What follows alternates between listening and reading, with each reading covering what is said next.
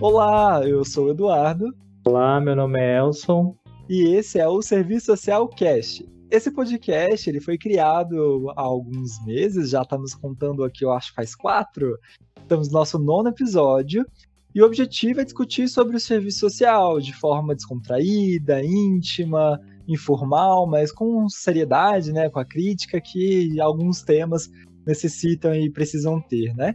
Então a ideia não é ser um programa de entrevista ou né, algo acadêmico, é mais para a gente possa conversar sobre diversos temas.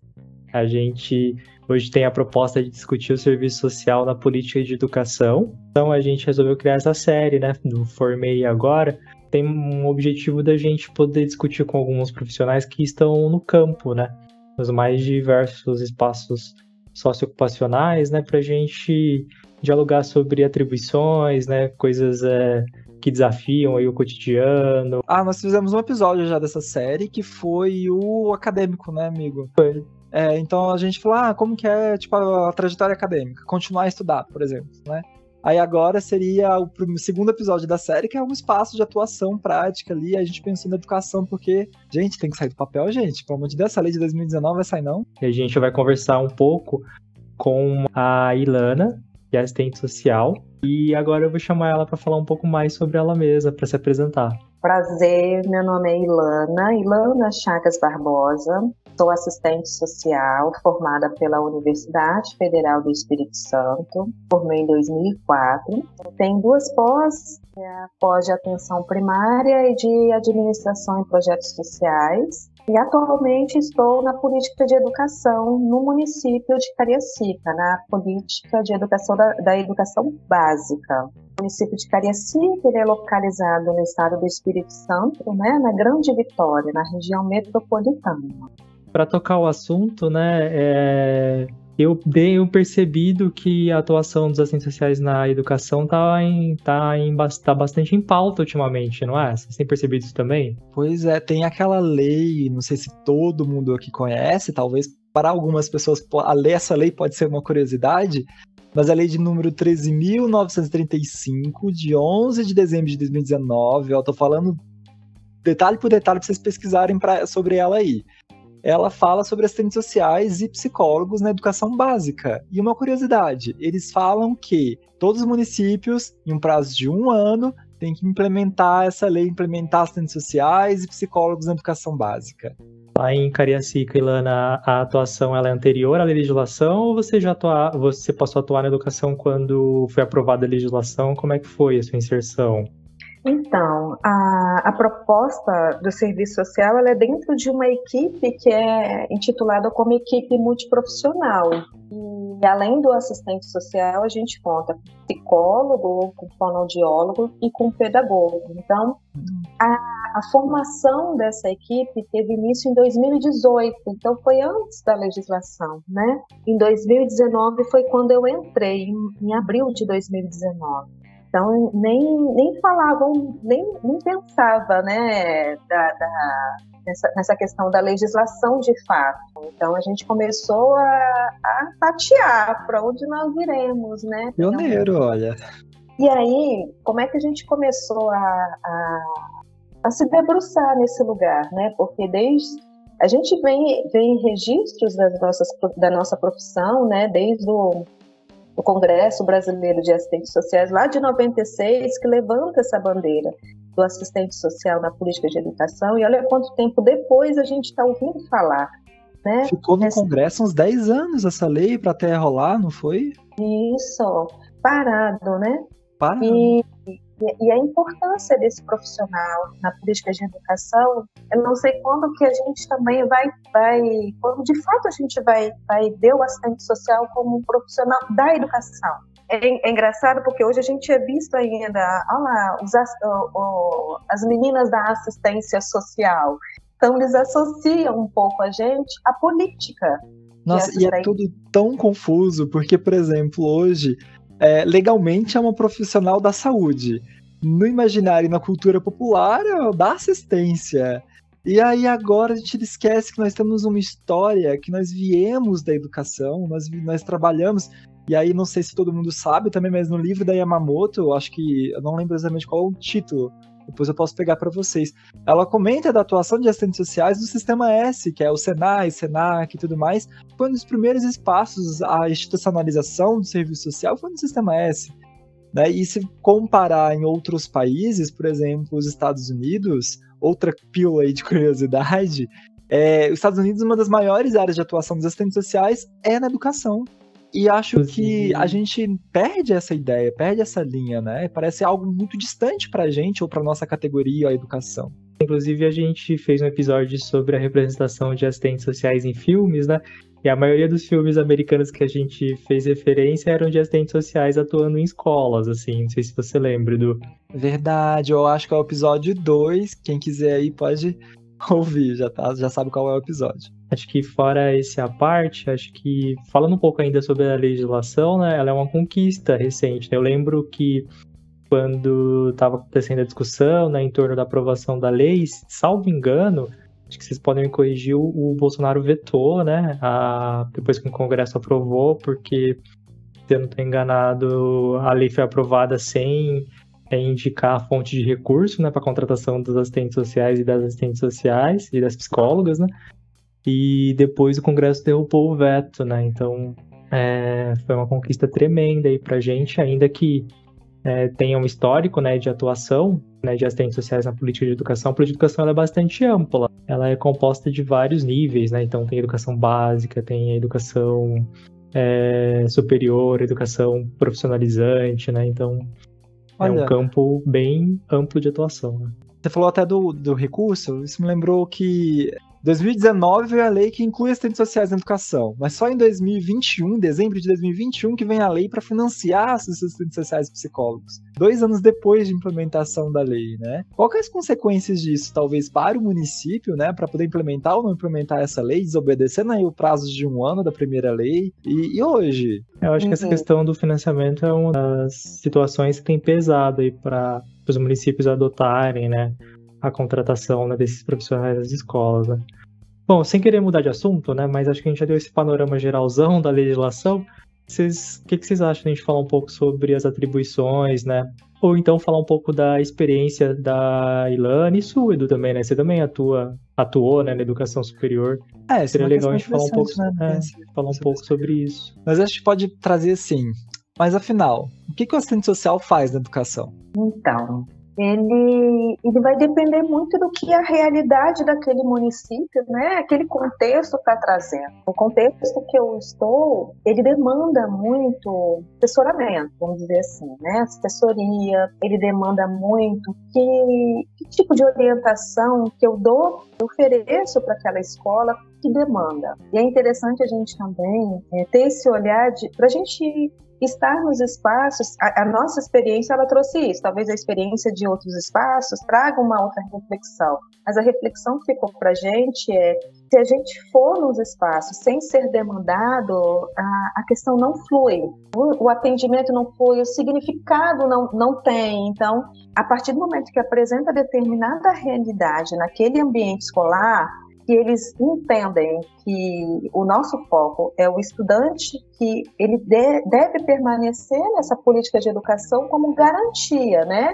Esse, então, é nesse olhar de garantia de direito na política de educação. Então, hora ou outra, esse estudante ele pode se apresentar no lugar de evasão, de abandono escolar e que ele está, ele está de uma certa forma, é, não muito próximo do que é de direito dele. Então, é nesse olhar que a gente é convocado. E, e essa. Esse... Desculpa, rapidinho. Mas essa, por exemplo, evasão, retenção, né? São consequências de algo que foi negligenciado, não foi visto, não foi é, lidado com a forma como deveria ser, né?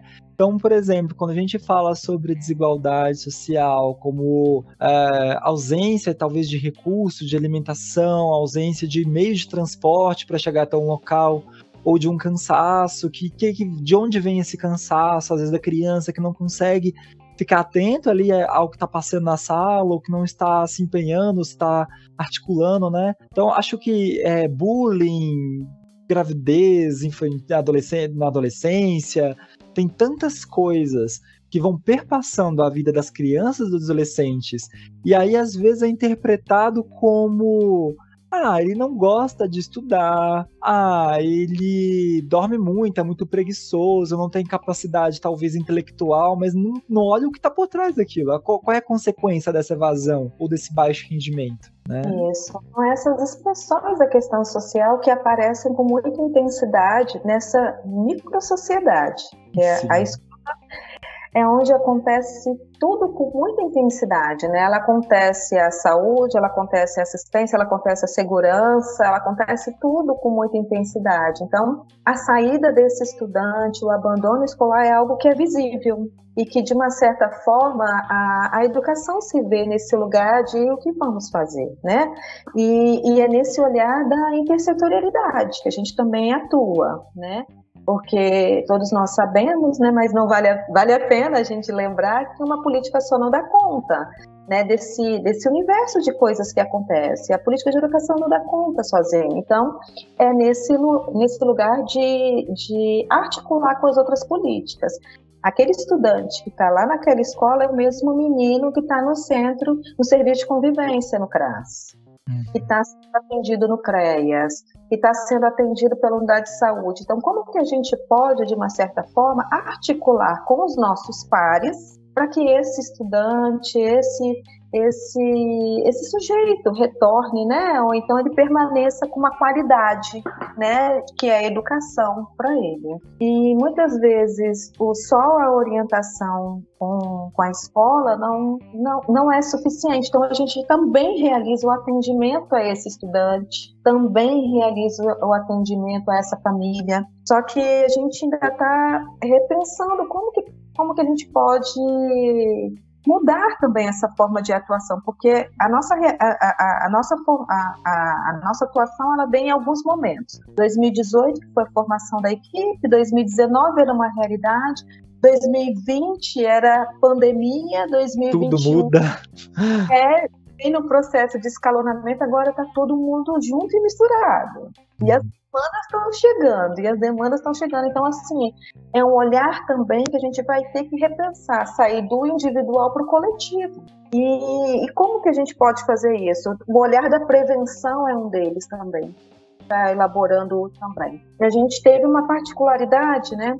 A respeito da parceria com a Universidade Federal do Espírito Santo. É, a gente teve uma. A gente foi presenteado, teve uma riqueza muito grande nesse debate. A gente construiu um plano de trabalho né, do assistente social na política de educação do município e que esse plano ele foi construído com, uma, com a Universidade Federal do Espírito Santo. Então, é de uma riqueza que ali a gente consegue visualizar as possibilidades, os desafios e planejamento. É lógico que desde a nossa da, do início da nossa atuação muita coisa vem mudando e todo ano a gente atualiza esse plano de trabalho de acordo com a realidade. Ele foi criado, ele foi iniciado com apenas duas assistentes sociais. Hoje nós temos seis assistentes sociais, inclusive uma do, do noturno, da EJA, da modalidade EJA. Ah, que legal, específico.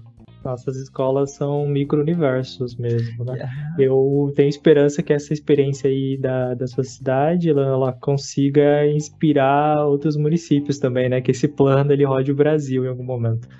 Mas é, é, ouvindo você falar, né? Várias coisas me vieram à mente, né? Eu não posso falar por outras pessoas, mas eu tenho alguns colegas e algumas amigas que trabalharam aqui em Itapevi, né? Nesse contrato temporário, né? E elas trouxeram um pouco a experiência delas acho que foi um pouco parecida com a sua, assim, principalmente no, no que se refere a demandas, né, objetivo de trabalho, assim, elas sempre trouxeram que a principal questão era realmente aí o que está é, por trás da manutenção ou não manutenção daquele aluno na escola, né, as dificuldades que esse aluno enfrenta no dia a dia para poder chegar até o estabelecimento de ensino, né?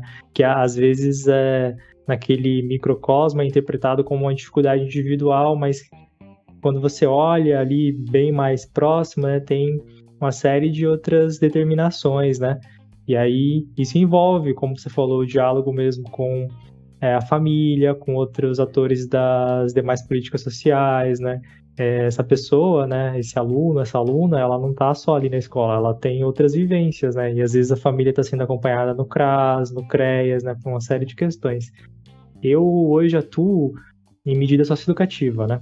Então atuo com adolescentes, né, meninos e meninas aí que foi atribuída a prática de um ato infracional e eu vejo muito a dificuldade que os professores, as professoras, os outros servidores das escolas têm em trabalhar com esses adolescentes, né?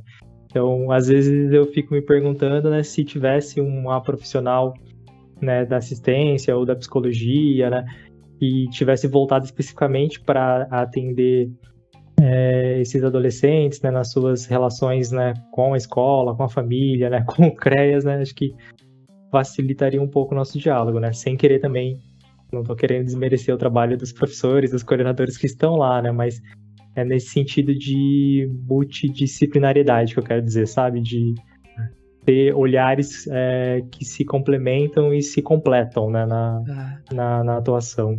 Mas, mas olha o tanto que isso é super importante, legal e interessante para os professores. Porque a gente parar para olhar no que acontece hoje, eu estava fazendo uma rápida pesquisa sobre isso, a sobrecarga de trabalho dos professores, e isso acho que é histórico e todo mundo conhece, é muito grande. Ao mesmo tempo que eu preciso ensinar e preciso dar uma resposta social, qual que é a contribuição, então, de uma equipe multi para agregar aquilo e potencializar aquele, aquele ambiente? Eu estava refletindo enquanto vocês dois comentavam o tanto que a escola é um espaço muito privilegiado no sentido de, de participação e da vivência da comunidade. Num CRAS, quantas vezes uma família vai ao CRAS? Ou um sujeito vai ao CREA? Às vezes uma vez ao mês, às vezes uma vez a semana, né? Na, na, na UBS, mesma coisa, vai lá para consulta. Né? Você, não, você, não, você não vive a UBS, você não vive o CRAS, o CREAS, né? Agora, a escola, de segunda a sexta, a criança, adolescente na escola. Então, olha a riqueza que é, a capacidade, a possibilidade que é para você interpretar, captar, entender a realidade daquele sujeito, da, de ser um espaço onde essa pessoa vai ter o primeiro contato. Muitas vezes as pessoas não sabem nem o que é um CRAS, mas sabem o que é uma escola. Verdade. É, nesse contexto que vocês trazem, né, eu acho que o é, ensino e aprendizagem, eu acho que todos, todos esses profissionais estão inseridos, né? O professor, o pedagogo, o coordenador, e nós também, né? Assistentes sociais, psicólogos, porque é nesse processo ensino-aprendizagem que aparecem essas expressões da questão social que em algum momento esse, esse estudante vá permanecer ou não vá, ou vai ter alguma, alguma dificuldade nessa, nessa questão de, de permanecer no ambiente escolar. E aí, qual é a função da educação? É, é dar essa visibilidade para esse estudante. E aí me lembra um pouco um caso que, que me, me marcou também logo no início, que nós estávamos né, caminhando estávamos posturando. Isso foi antes da pandemia, inclusive. De um estudante que ele tinha um problema de, de visão, que ele não enxergava é, se o livro não estivesse próximo, próximo à visão dele, né? E aí era uma dificuldade que também não ele, ele é extremamente inteligente, né? Mas ele tinha algumas limitações, inclusive para andar na escola. Ele andava tocando nas paredes. E aí, qual era a dificuldade? O acesso à política de educação. Mas não era acesso porque não tinha, não tinha oferta. Era por conta da, das questões dentro da, do ambiente familiar dele mesmo. Era uma família numerosa, né? E em contato com a família dele, com a mãe dele, a gente entendeu a dificuldade dela também, que ela também tinha problema de visão. Ela não sabia ler e não conseguia ler o ônibus para ir até a unidade Olha, olha quantas particularidades existem em um caso só. Em um caso só. E aí, o que, que a gente conseguiu articular? Com a unidade de saúde, o agente de saúde é, conseguiu né, ter acesso, localizar aquela família também, e aí foi dado todo o encaminhamento médico da estratégia da família, né, atendeu esse estudante, fez o encaminhamento para o oftalmo e ele está na fila de transplante. Olha, nossa, e talvez era uma coisa que ia repetir um outro ciclo, né? De, no sentido de não conseguir ler, de, enfim, continuar igual a mãe foi. Sim, e o desejo dele era ser médico. Aquilo, uhum. aquilo me tocou de uma forma que ele falava com tanto, com tanto desejo realmente, né? Enfim, mas é, é, um caso que vem aparecendo que são vários parecidos, não é de falta. Muitas vezes a, é, a política elas são fragilizadas muito, mas uma informação, uma engrenagem naquela situação, né, que a gente consegue realmente dar um rumo diferente, dar, um, dar uma orientação diferente que aquela família é, anteriormente não tinha. É, atores dentro da escola, né, realmente falta, falta, alguma peça. Eu acho que a gente é, é uma peça nessa engrenagem toda, né, para poder articular essa garantia do direito da educação. E às vezes é, os profissionais até percebem dificuldades como essa, como desse aluno, mas não sabe como encaminhar, né? Como articular a rede. E na pior das hipóteses, esse, essa criança ela poderia carregar essa dificuldade durante muitos anos, né? E aí até chegar na rede para poder dar um encaminhamento que pudesse ajudá-la a solucionar a questão, já teria prejudicado em muito o processo de, de aprendizado da, da, dessa criança, né? É, o é. contato das famílias com as escolas, digo famílias, famílias, às vezes se dá naquelas reuniões bimestrais ou quadrimestrais lá, né, entre os professores e os, e, e, e, os, e os pais.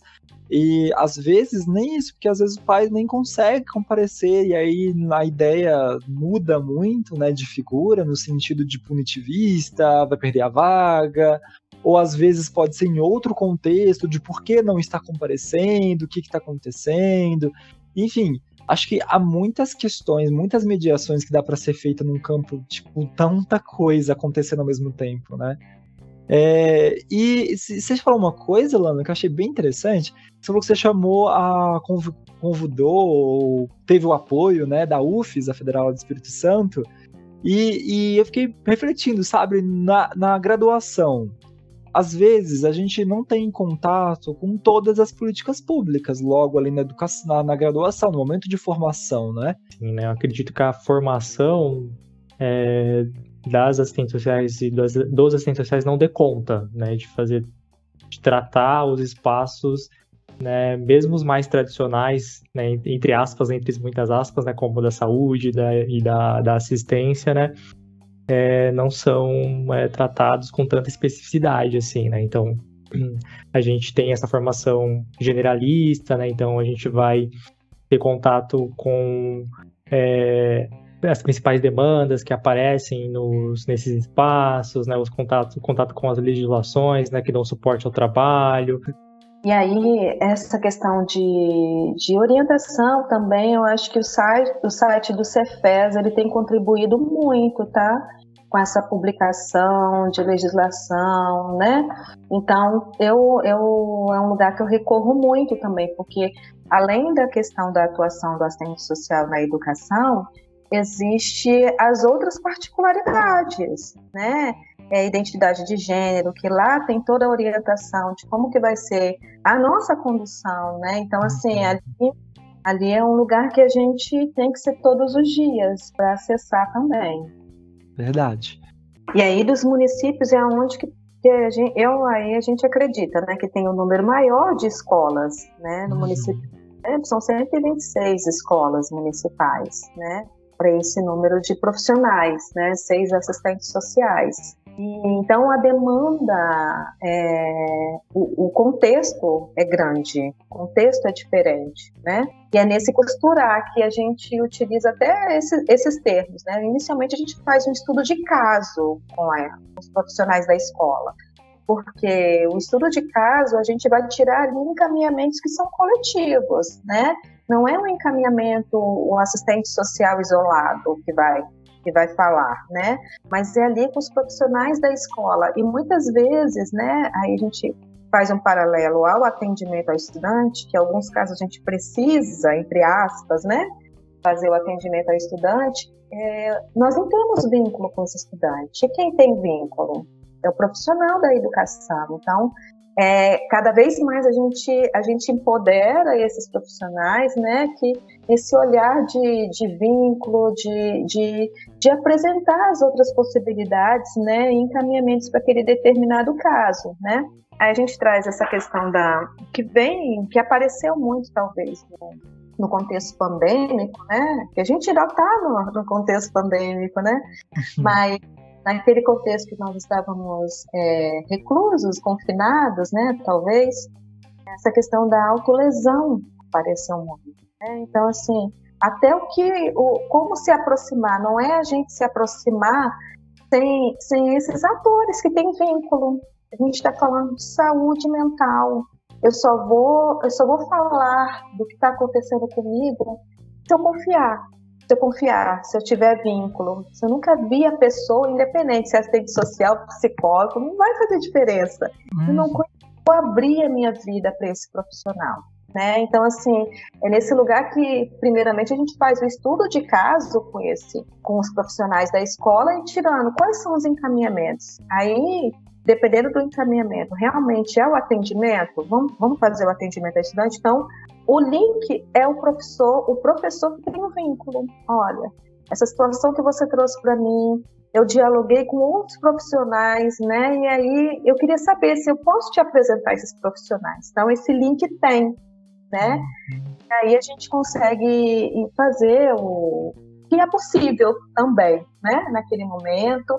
As, e aí as articulações sempre são realizadas com as políticas, né? Porque a gente não vai fazer o acompanhamento, o atendimento, mas é a articulação, né, com essas políticas, no caso é de saúde, que a gente está dando o exemplo, né, e dessa questão da autolesão, mas o acompanhamento com, com a escola a gente tem. Não com o estudante, mas com os profissionais da escola. Como é que está aquele, aquele, estudante? Conseguiu? Foi realmente? Né? Aquele encaminhamento que a gente pensou coletivo, porque a gente não determinado momento a gente inclui o estudante e ele e, e é isso, é, é, isso. Você você entende que é esse lugar ou não? A gente, né? É, é um lugar que muitas vezes é imposto para ele. Pelo contrário, é um lugar que a gente tem que ser construído para ele se ver nesse lugar, né? Sim. né? Porque quando a gente traz é, no imaginário, né?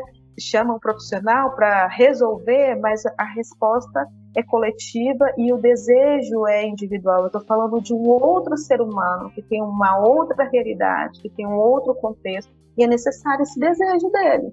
Então, o nosso, muitas vezes, o nosso debruçar é trabalhar esse desejo dele também. Né? E essa relação com a escola, né, entre a equipe multi, às vezes pode ser um pouco desafiadora também, né? de entender qual é o lugar da equipe multi, de entender o desejo da criança ou do adolescente? Tem, tem alguma, algumas especificidades, alguns desafios, e, e, no início era mais, né? No início até da gente poder, que, qual a sua função que você está fazendo aqui, né? Então, que esse assim, cara hoje... aqui que está querendo vir dar pitaco na minha escola? Então hoje eu acho que é um lugar que a gente já está não vou dizer que tem um, um, lugar, mas a gente já, as pessoas já associam. É, eu acho que talvez a gente possa chamar os profissionais para a gente pensar em outras possibilidades. A, a, reunião de rede tem funcionado muito. Reunião de rede, quando a gente fala, é um estudo de caso com a rede, né? Porque dependendo da situação é, é de tamanha complexidade que realmente Conselho Tutelar, Saúde, CRAS, CREAS, esses profissionais eles estão muito próximos da gente. Essas reuniões acontecem dentro da escola, né? Porque a realidade da escola não permite, gente. Aí eu vou, posso até estar tá falando de uma forma errada, mas assim, não permite diante de tanta, de tantas situações que aparecem lá. E aí, às vezes, o profissional, às vezes não, quase sempre, né? Esses profissionais que estão envolvidos com demanda lá na educação, eles até sabem como direcionar, mas é questão de tempo, é questão de, de, de organização, né? Que aí são, são engolidos pela dinâmica da, da escola. A escola tem uma dinâmica que às vezes é, você não consegue é, parar para vamos fazer essa situação. E aí, esse, esses profissionais que estão chegando, assistente social, psicólogo, a gente consegue, de uma certa forma, trazer mais clareza, fazer uma articulação. Essa ideia de entender a escola como um parceiro, que isso, essa parceria pode criar coisas muito boas, né, no futuro. Isso aí, parceiros, parceiros, e que o, o olhar é, é, o mesmo, é o estudante nesse processo dele de estar na, nessa política, essa política de educação, na garantia de permanecer e, e caminhar, trazendo essa questão da autonomia dele também. Você trouxe uma, um assunto que a gente aprendeu em 2019. Nós fizemos um projeto piloto em 2019 e foram com cinco escolas, né? E essas cinco escolas, elas não demandaram da gente. Olha só, elas não demandaram da gente. Nós fomos até essa escola por levantarmos os dados, né? Identificamos dados de é, evasão e de abandono escolar e de reprovação, altos índices. Então, nós fomos até essa escola e quando a gente apresenta o projeto, a equipe, ah, tipo assim, mas em, em, nas entrelinhas, mas a gente não chamou, a gente não tá vendo problema nisso. e aí a gente aprendeu, a gente aprendeu, então a gente está indo, respeitando a dinâmica da escola. Quando a gente é convidado, o resultado é diferente também, né? Tem uma tem um. A gente foi convidado para estar naquela casa, então o resultado sempre é diferente. Então a gente aprendeu em 2019 isso. É uma coisa que eu acho que é bem interessante essa experiência, assim, sabe? Todo mundo que for entrando, entender essa dinâmica, acho que é uma chavezinha, sabe? Quando você vira a chave, abre novos caminhos. E a gente até traz, tem um profissional da pedagogia na equipe que a gente sempre é, pensa, né? Esse profissional, ele que vai fazer o pedido de licença, pedido de licença para estarmos dentro da escola, né? Então, é, a, o profissional da pedagogia é extremamente importante nesse processo de construção do lugar de, de cada profissional que está chegando agora também. Olha só, gente, eu acho que a gente vai precisar de um episódio 2, né, sobre esse tema, porque a conversa tá muito boa, mas é, a gente precisa se encaminhar para o encerramento, né? É, nesse momento do episódio, a gente fala algumas coisas assim que você que quer compartilhar com quem ouvir a gente, então pode ser qualquer coisa mesmo, pode ser um uma revista, um poema, pode ser uma música, pode ser qualquer coisa que vocês sentirem vontade de compartilhar. Pode ser relacionado com o tema ou não. Vocês já pensaram alguma coisa para hoje? Sim, eu pensei né, numa brochura do CFES que chama Subsídios para Atuação de Assistentes Sociais na Política de Educação. Quem quiser ler sobre atribuições, demandas, acho que essa brochura é bastante interessante. E eu resolvi indicar outros podcasts de colegas do serviço social que estão produzindo também é, conteúdo audiovisual né, pra gente. Aí eu achei dois, que tem. Eu não vou falar o episódio certinho, mas um que chama Podcast da Virada, do Antônio Júnior, que tem umas coisas interessantes, uns episódios sobre. Legal. É, foi bem legal, gostei. E tem episódio também sobre educação. E tem o episódio e tem o podcast Serviço Social na Educação, da Nathalie Viana. Eu espero que sejam bons podcasts, tá, gente? Porque eu não ouvi tudo. Se não for, depois a gente faz aqui uma. Como é que chama? Uma, um esclarecimento, a gente faz um, uma nota de, de desculpas. Brincadeira. Não, falar que talvez foi, foi, um material que me, que me ajudou muito no, no início, tá? foi uma dissertação, uma dissertação de mestrado em política social da colega Mariana, Mariana Fornaciari Favarato. Ela fala o trabalho de assistentes sociais nas secretarias municipais de educação do Espírito Santo. Então foi um trabalho que me trouxe muito norte, muito norte, porque eu estou em secretaria, né? Estou numa secretaria, não estou dentro de uma, de uma escola específica, assim, né? Então, então eu acho que tem muito, muito, Eu me reconheci muito no trabalho dela. Ai, que legal. Deixa eu ver alguma coisa aqui. Mas já sei, já sei. Eu quero indicar um podcast, daí eu entrando nessa onda de podcasts aí também, né? Que chama Pretoteca. Eu não sei se todo mundo conhece ou já ouviu falar, mas é muito bacana, eu acho que eu coloquei um para os alunos uma vez, mas assim, ele, elas falam com uma empolgação muito bacana, elas falam com propriedade muito bacana. Então, assim, ao mesmo tempo você ouve e além de ficar intrigado, você também meio que distrai. Então é muito massa. É, elas falam sobre tudo, basicamente. Então, fica a minha recomendação da semana. Então, quem quiser comentar sobre o episódio, ou mandar sugestão de tema, ou fazer alguma pergunta, ou encaminhar alguma, alguma reclamação, sugestão, é só mandar um e-mail para castceso.gmail.com ou mandar um direct pra gente no nosso Instagram, que é o arroba ceso.cast. Aproveitar e sigam a gente lá também, que é onde a gente divulga os links para os episódios, né? e o que a gente está pensando em discutir nos próximos episódios também. É, compartilha para mais amigos, colegas, outras pessoas conhecerem também um pouco do serviço social, conhecerem um pouco sobre os nossos desafios, nossos campos. E aí, vamos proliferar a ideia aí. E agora eu queria agradecer a Ilana. Muito obrigado por ter vindo, né? Participar da gravação com a gente. Foi muito bom te ouvir. Sua fala é muito gostosa. A gente poderia conversar durante horas aqui. E de coração, agradeço muito. Muito obrigado.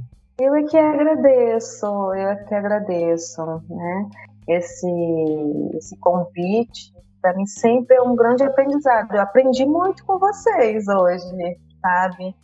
É, cada informação que vocês trazem, cada, cada palavra, assim, né? Então, para mim, hoje está sendo a palavra, aprendizagem. Ai, muito obrigada. É, pessoal, avaliem a gente lá no Spotify. Estamos disponíveis no Spotify. Uh, onde mais, senhorito Elson? No Google Podcast e, a e novidade... na Amazon Podcast também. Ó, oh, estamos ficando, ó, estamos ficando muito divulgados agora. Três, três plataformas para ouvir a gente. Então, bora lá, compartilha, avaliem com cinco estrelinhas. Muito obrigado por ouvir a gente. E a gente se vê num próximo episódio.